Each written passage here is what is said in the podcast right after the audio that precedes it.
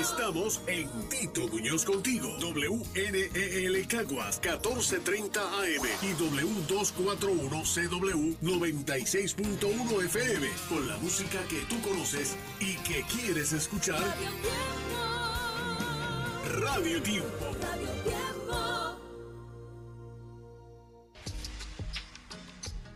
Hablemos sobre los recursos y la información que existe para vivir una vida plena. Autismo, discapacidad intelectual o del desarrollo. ¿Qué será de mi ser querido con discapacidad el día que yo no esté? De estos y muchos otros temas hablamos en Rompiendo Barreras, nuestro próximo paso. Una sección presentada por el Consejo Estatal sobre Deficiencias en el Desarrollo. Con María Arroyo, consultora de medios y comunicaciones del SED. Rompiendo Barreras nuestro próximo paso en Tito Muñoz contigo.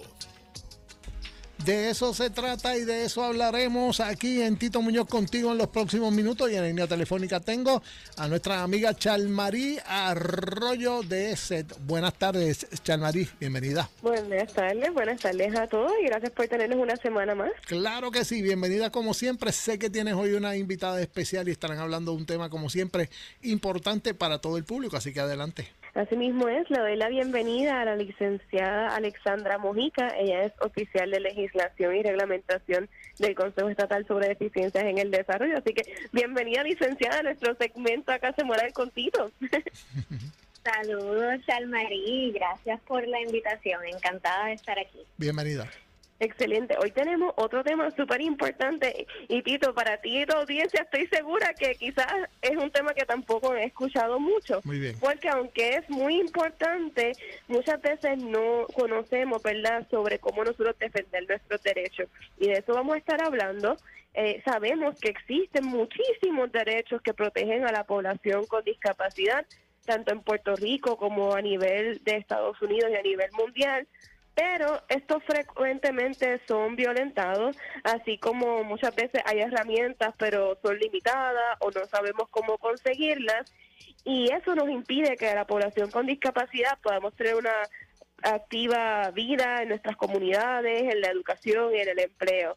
Así que la licenciada Mujica nos va a hablar un poquito de cómo nosotros interceder cuando sentimos que nos están violentando estos derechos o que no se nos está ofreciendo el acceso que realmente deberíamos tener.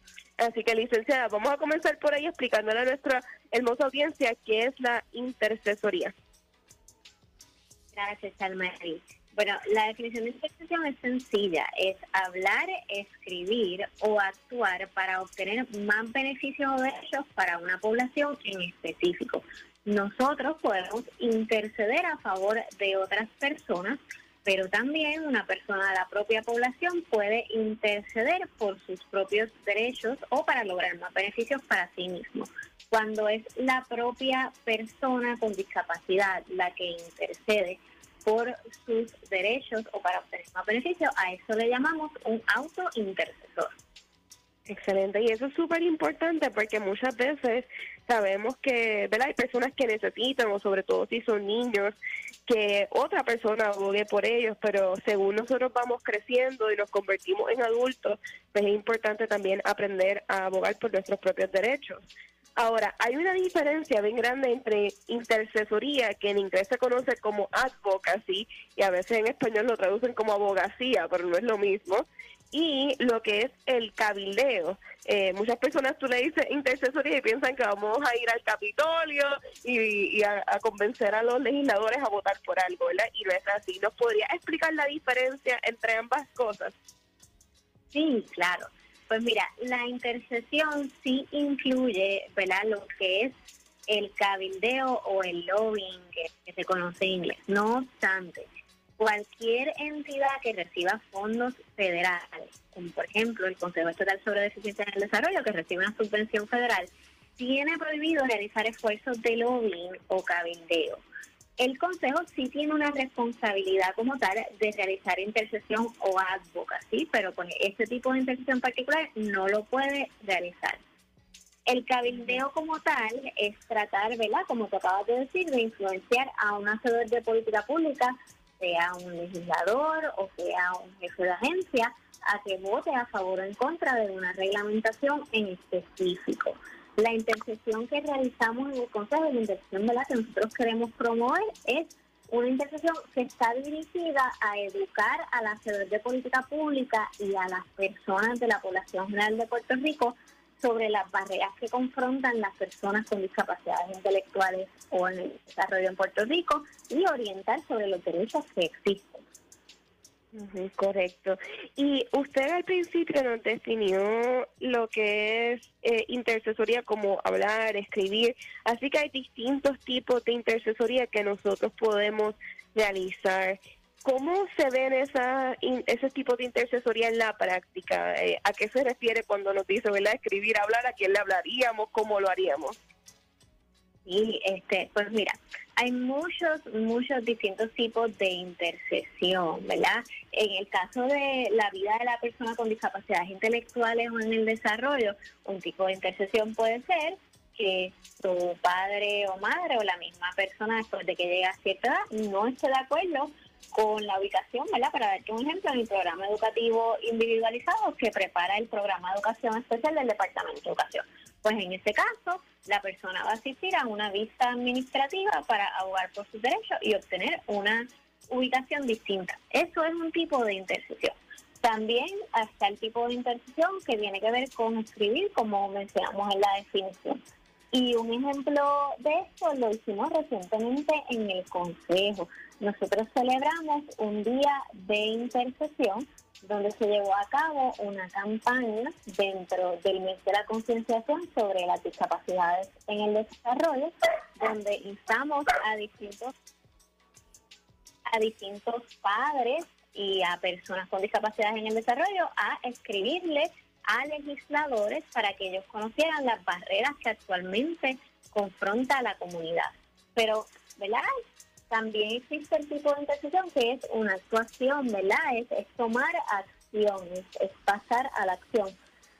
Un ejemplo de esto podría ser, usted está tomando un, curso de, pintura, de desarrollar eh, cerámicas y el lugar donde usted se presenta para atender el curso no tiene una rampa y usted tiene una discapacidad de movilidad, pues usted intercede y se dice, mira, se supone que este plantel sea accesible. Es bien importante, ¿verdad?, clarificarle al público, la intersección, usted no está pidiendo un favor, usted tiene unos derechos y esos derechos se tienen que hacer valer para que se pueda disfrutar de la vida en comunidad, ¿verdad?, y pueda vivir una vida digna. Eh, así que nunca, no sea tímido, alce la voz y busque que se hagan valer su derecho. Súper importante eso. Sí, muchas veces nos da como penita o vergüenza tener que, como uno dice, pelear o tener que confrontar a alguien, pero en realidad pues son cosas que ya de por sí se deben estar haciendo y nosotros solo estamos abriendo el camino y también para otras personas. Habla de estas distintas formas de intercesoría. ¿Nos podría dar algunos consejos de cómo hacerlo adecuadamente cuando vayamos a, presentarnos antes, en la preparación, durante y después de ese proceso? Claro que sí, claro que sí.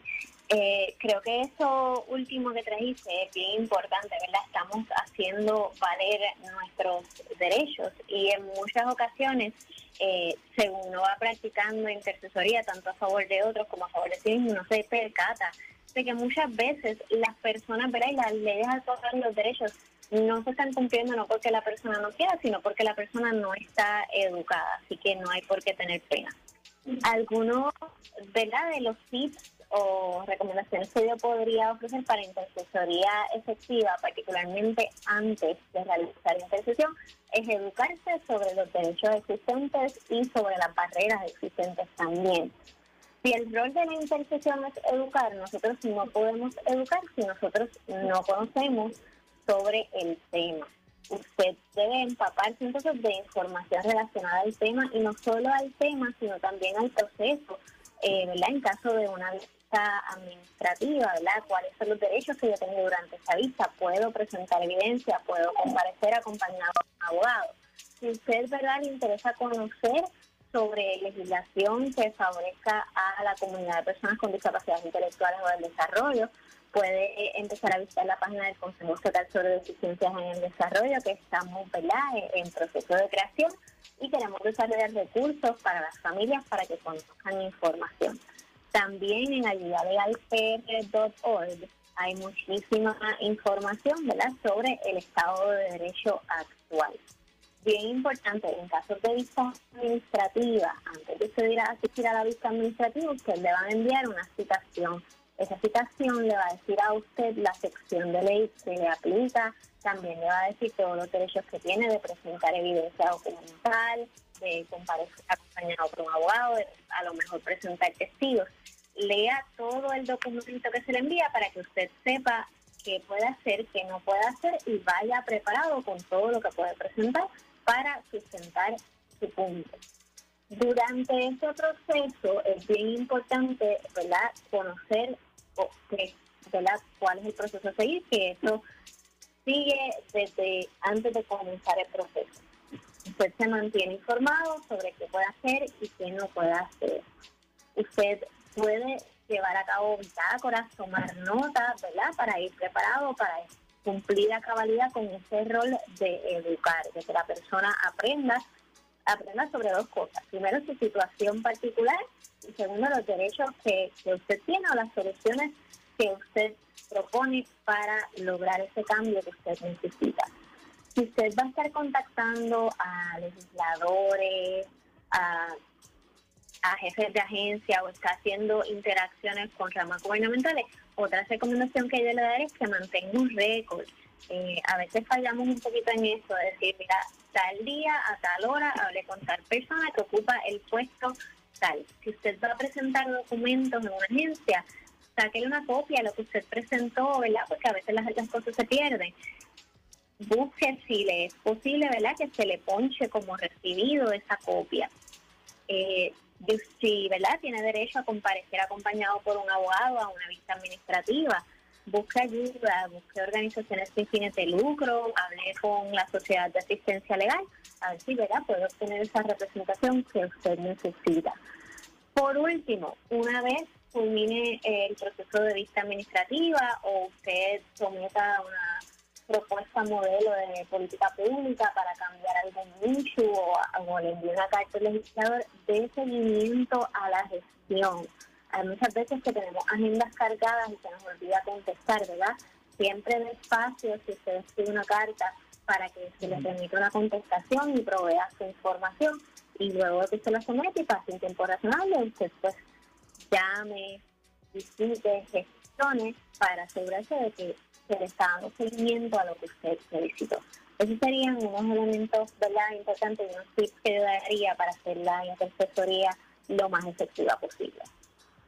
Muchísimas gracias, licenciada Mujica, y definitivamente son consejos muy útiles porque a veces son cosas simples, pero que pueden hacer la diferencia en nuestra vida, así que le agradecemos y voy a repetir la página del consejo, es CEDT cedd.pr.gov, cedd.pr.gov y también en Facebook aparecemos como Consejos de Eficiencias Desarrollo para aquellas personas que quieran buscar más recursos. Poquito a poco estamos desarrollando mucho contenido que le puede ayudar. Tito, eso sería todo por gracias. nuestra parte. Seguro, cómo no, gracias a ambas. Nos vemos entonces la semana que viene en otra emisión más de Rompiendo Barreras, nuestro próximo paso. Gracias a Charmarí y gracias también a la licenciada. Que pasen buenas tardes. Hasta la próxima, buenas tardes. Como nos seguimos aquí con más de Tito Muñoz contigo hasta las 4 de la tarde. Cuando escuchas las canciones tú conoces, es porque escuchas Radio Tiempo